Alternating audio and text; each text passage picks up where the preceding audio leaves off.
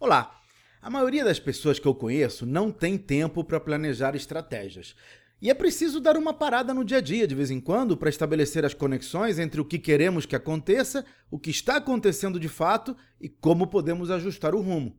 Mas é difícil fazer isso quando estamos focados nas tarefas operacionais. Então, a pergunta é como achar tempo para refletir se não temos tempo nem para fazer as tarefas diárias? Bom, eu faço nos primeiros 30 minutos de cada dia, mas você pode eleger as manhãs de segunda-feira e organizar o resto da semana.